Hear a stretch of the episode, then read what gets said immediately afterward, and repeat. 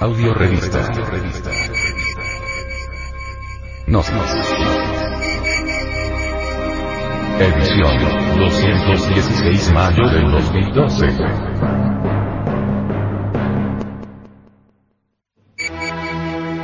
Portada. Ekau. El animal en los códices mayas.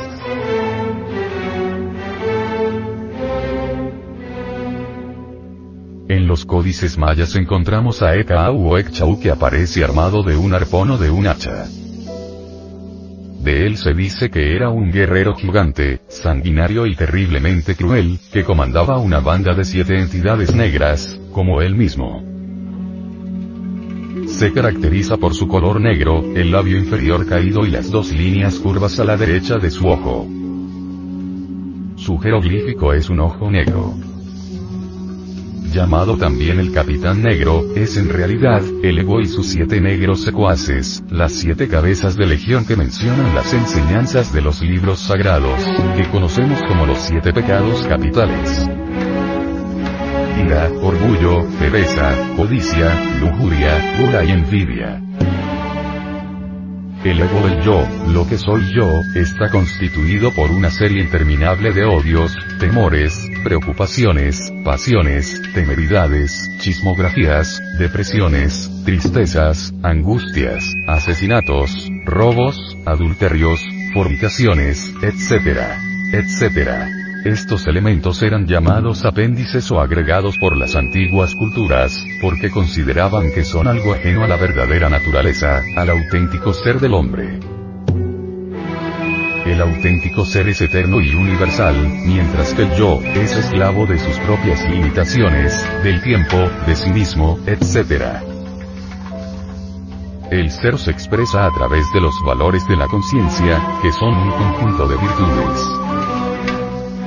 Amor, generosidad, bondad, caridad, altruismo, veracidad, sencillez, templanza, sabiduría, felicidad. Sin embargo, esta expresión de la conciencia, como podemos tocarlo, palparlo, percibirlo en la vida práctica, es obstruida por los múltiples yoes que condicionan su acción.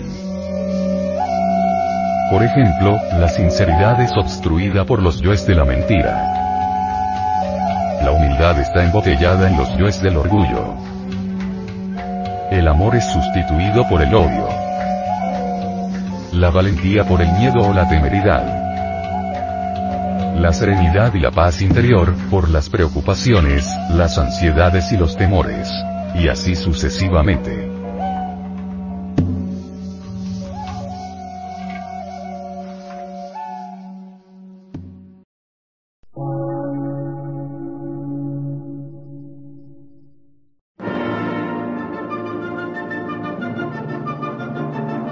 Emisora, gnóstica, transmundial.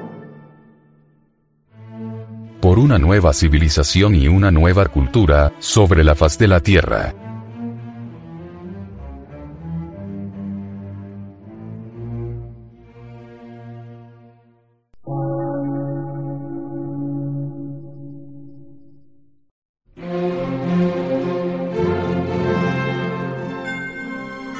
Medio de radiodifusión científico, artístico, místico y filosófico, de la Asociación Colombiana de Centros de Estudios Gnósticos, Antropológicos, Psicológicos y Culturales. A.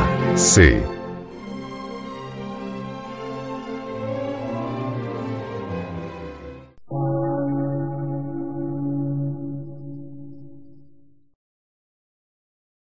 Lectura en movimiento. Difusión sin fronteras.